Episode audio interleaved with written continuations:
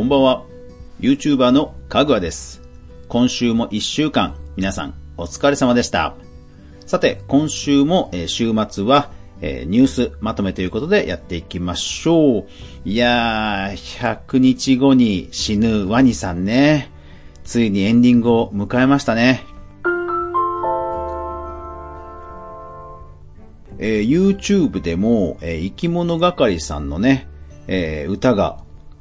公開されていましたが、えー話題となった100日後に死ぬワニですか、えー今週いよいよね、えーエンディングを迎えて、えー、ツイッター上では、えー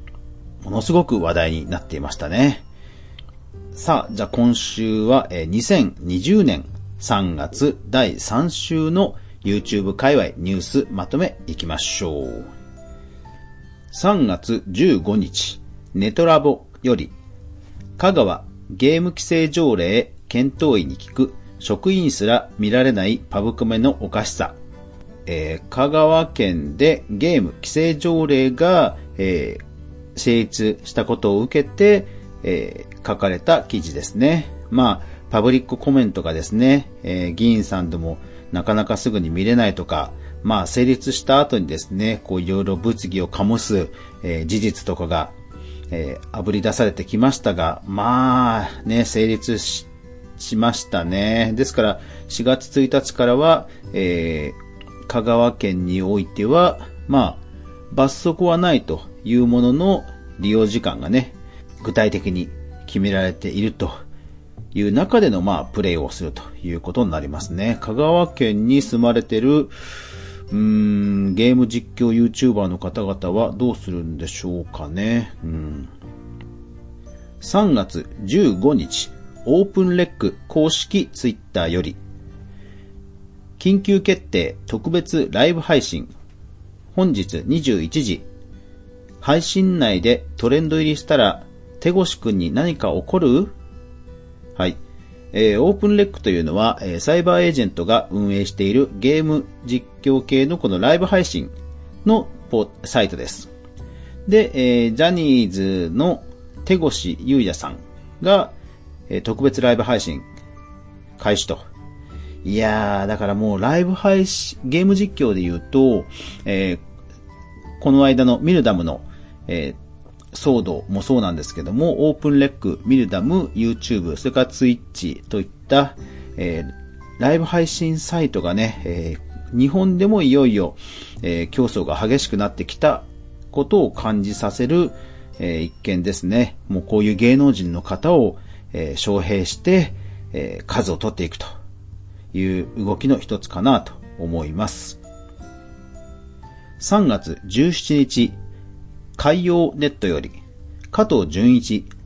配信視聴者11万人突破、本田翼の初配信14万人に迫る勢いと、ゲーム実況者、加藤純一さんがですね、えー、ポケモンかな？ポケモン剣立ての、剣立てじゃないな、ポケモンの、えー配信をした時に、えー10万人を突破したと。すごいですね。ツイッターのトレンド入りも果たすということで、もうやっぱりライブ配信がね、この、ますます存在感を、えー示してきたという一つかなと思います。で、その流れ、その流れで世界的にはどういう動きがあるかというと、はい、えー、オートマトン3月16日、Steam の同時接続ユーザー数が2000万人突破。うーん、すごいですね。まあ、全世界的にやはりコロナショックの影響でゲーム界隈全体がそもそも活況を、えー昨今呈しているという中で、えー PC 向けゲーム配信サイトの Steam が同時接続数がですね、えー2000万人突破と。すごいですね。えー Steam というのは、えーゲームを、あのー実況する配信サイトではなくて、えーダウンロードした後に、えーそのダウンロードしたプログラムが、まあ、認証する、えーそういうポータルなんですけども、そこが2000万人と。だからまあ実際にそのゲームをプレイしてる人たちが2000万人、えいるということと言っていいかと思います。いやー、すごいですね。コロナショックは、えー、一方でこうゲームのね、えー、活況を呼んでいるということです。で、コロナ界隈で言いますと、3月16日、 Engadget 日本語版より、YouTube が自動動画削除システムを強化、コロナ対策の一環でということですね。えっ、ー、と、これはどういうことかというと、まあコロナ対策の一環で YouTube 側も、まあ人員をね、少しこう、リモート、テレワークで、リモート作業させるんですかね、え作業量削減を目的に自動削除システム、そちらのプログラムの方をより稼働させるという、そういう発表です。ただ、これがですね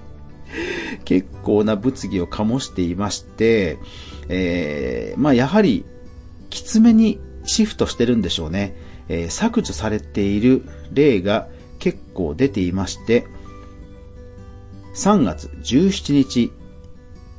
ユーチュラより、高須クリニック、高須ミキヤさんっていうんですかね、高須ミキヤのチャンネルが収益化停止に、収益は月に50万から60万。えー、高須クリニックのご子息、あの、有名な高須院長のご子息さんなんですかね。その方の高須クリニックの創業者、高須克也の息子で、同クリニックの名古屋院の院長と。その方のチャンネルがそのコロナ関連の、まあ、いいニュースを多分ね、お医者さんですから、えー、ちゃんとした情報を流していったとは思うんですけども、その、やっぱりセンシティブな内容で少し厳しめな状態でおそらく引っかかったと思われる事案と。いやー、収益無効化を吐露する動画をアップされたということがニュースになっていました。いやー、だからこの辺ね、ほんとね、YouTube は、うーん、なんかすべてがこう機械的なんですよね。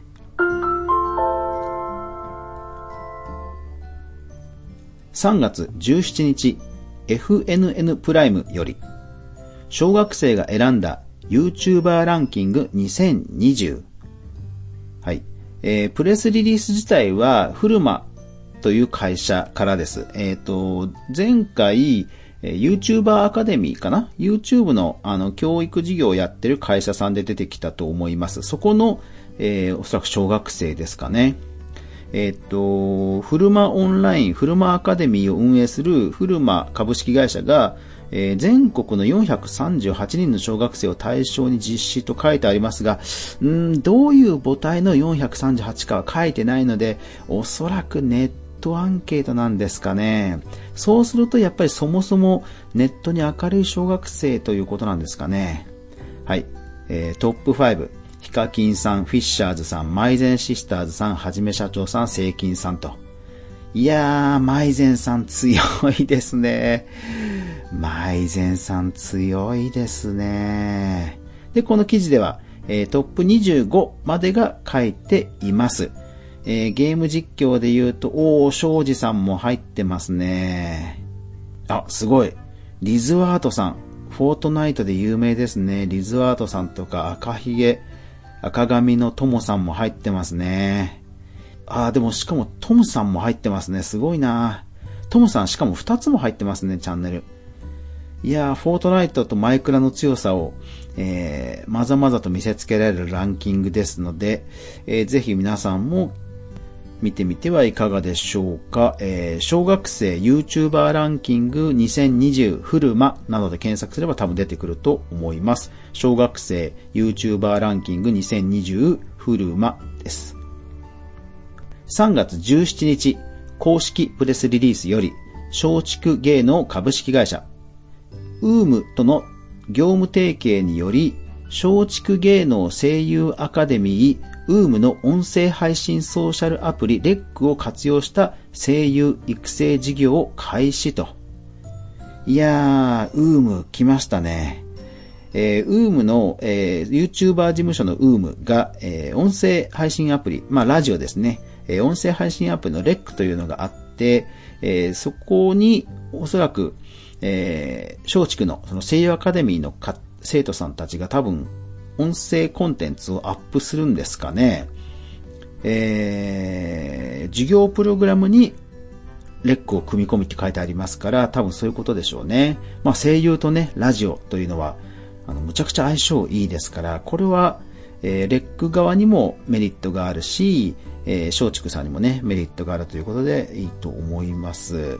えー、私のこのラジオもレックでも配信してますので、ぜひ皆さん、えー、フォローしてくださると嬉しいです。ぜひフォローしてください。それから、いいねも無制限に押せますから、もういいねをもう、ほ、えー、ラジオ聞いてる間はでも連打しまくって、えー、1000とか2000とか ぜひぜひ連打してください。3月17日、 AUTOMATON より、 Discord のサーバーが落ちたり復旧したりと不安定な状態、新型コロナの影響と見られると。まあ、とにかく世界中でですね、コロナウイルスが猛威を振るっていて、えー、自粛の動きがあるという中で、まあ、ゲーム配信ではよく使われている、えー、チャットツールの Discord ですね。これがもう非常に不安定な状態が続いているというニュースです。まあでも本当そうですよね。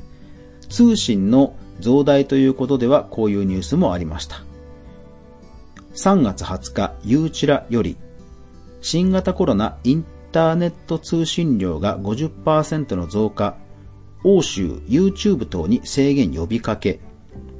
えー、欧州の、えー、EU ですね。本当に EU だ。EU が3月19日声明を発表したとのことです。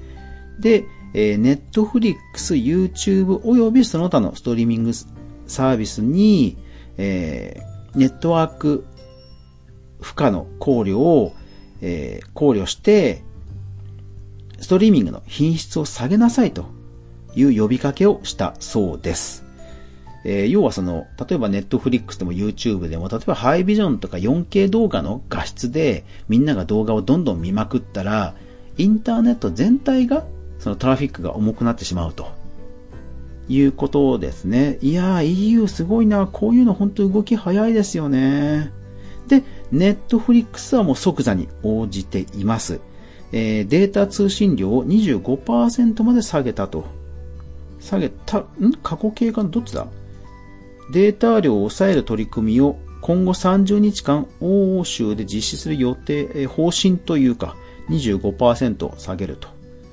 うん。で、えー、YouTube はこの記事の当時は、コメントを発していなかったんですが、えー、数日後には、対応して、えー、標準では、え、ハイビジョン画質ではなくて、え、標準画質に落とすみたいな記事が確か出ていました。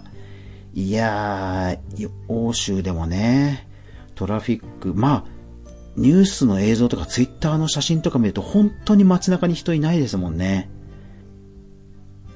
3月18日、日本経済新聞より、えー、ゲーム実況動画配信サービス、えー、闘魚かな戦う、剣、戦うあの、門構えの方の戦うですね。闘魚、クラウドゲームプラットフォームをローンチと。記事としては3月18日ですが、えー、っと、オープンとしては3月6日と書かれてますね。えー、ドメインがさ、douyu.com、同魚なんですね。はい。で、えー、クラウドで展開するスマホゲームを配信できると。えー、だから PUBG とか DOTA2 などですかね。私が知ってるのはその2つのタイトルですかね。うん、やっぱり世界的にもクラウドゲーミング、えー、Google のスターディアや、えー、GForce の GForce Now などが展開していますが、やっぱりクラウドゲーミングがまだまだ増えそうっていう感じなんですかね。ただ、そう、早く使ってみたいんですけど、私、ベータテストとか外れてしまったので、ちょっとまだ使えていないんですよね。うん。GForce Now とかはぜひ使ってみたいんですけどね、確かフォートナイトがあるという話だったので、えー、そうするとね、あのー、マシンパワーが低いパソコンでもフォートナイト遊べるので、楽しみにはしているんですが、まだプレイしたことがありません。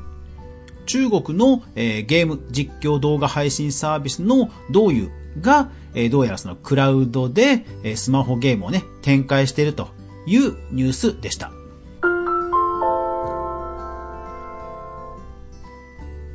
3月17日、えー、公式プレスリリースより株式会社ビットスター、えー、YouTuber 事務所をもやら、やっているインフルエンサーマーケティングの会社でビットスターという会社があります。で、そのビットスターが、えー、WOM マーケティング協会に加盟したと。えー、この WOM マーケティングというのは、えー、ガイドラインを作っていることな、作ってるということですよね。えっ、と、加盟企業はどういう会社があるのかな？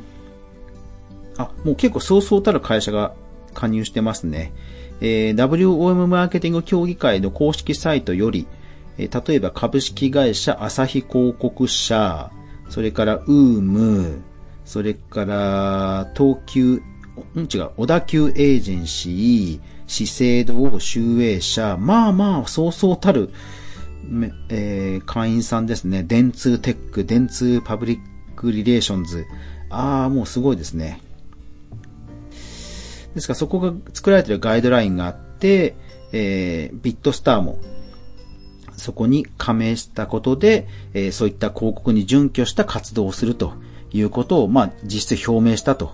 いうことかと思います。ですから、まあまあ、YouTuber 事務所、えー、VTuber 研究所や、えー、それから v、YouTube 番組制作事業や、えインフルエンサープロダクションなどなどいろいろなことをビットスターはやっていますけども、えその中でも、えそういう、えガイドラインに従わない活動は、まあ、規制していくと思われますので、まあ、そういう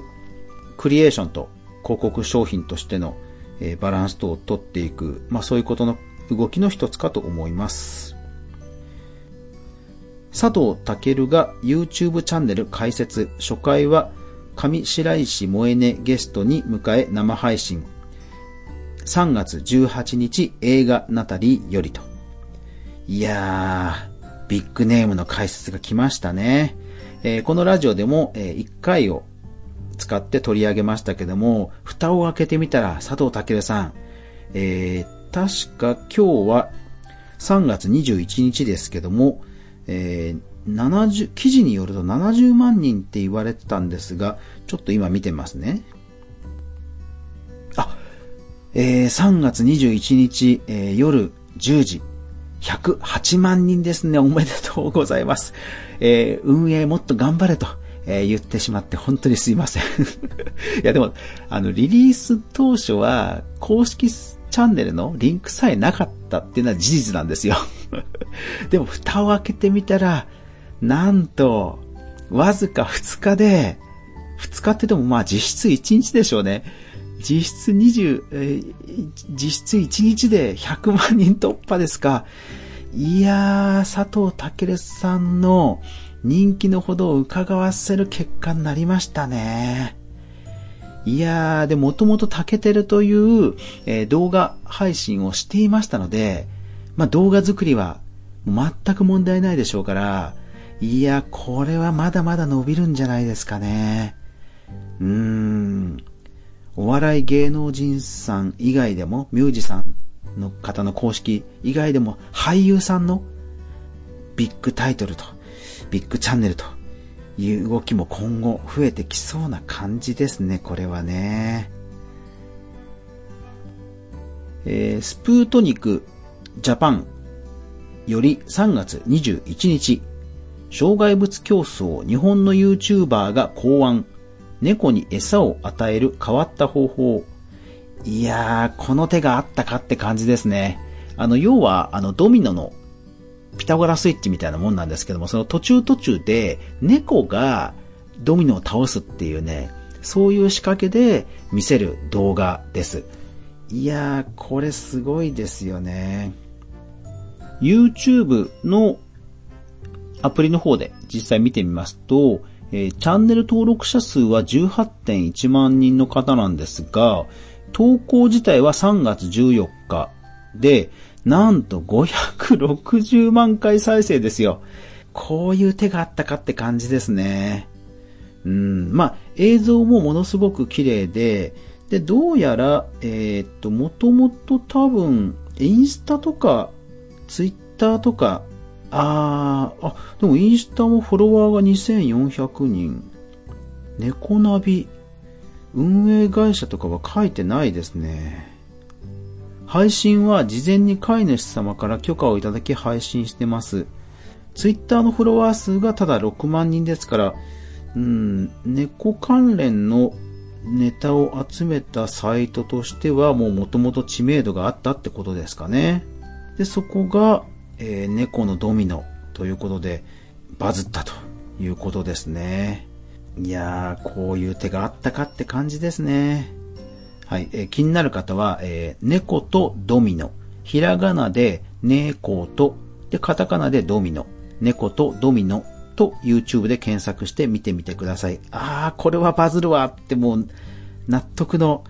動画が出てくるかと思います。3月21日、弁護士 .com ニュースより、将棋 YouTuber 寄付使わせてと連盟に直訴、ツイートもできずファン悲鳴。えー、どういうことかというと、えー、将棋 YouTuber の杉浦さんという方が、えー、日本将棋連盟に質問状を送って、えー、送ったという記事ですね。えー、将棋 YouTuber さん、杉浦さんという方がいらっしゃるようなんですけども、どういうことかというと、その、将棋のあの、駒の進め方、寄付、ね、って言うんですけど、その寄付にはどうも著作権があるのだか、動画で使えないっぽいんですよね。動画の中で寄付の一部を使用しようとすると、事前申請を繰り返しているが、ほとんどは回答がないと。だからその、この YouTuber さんは、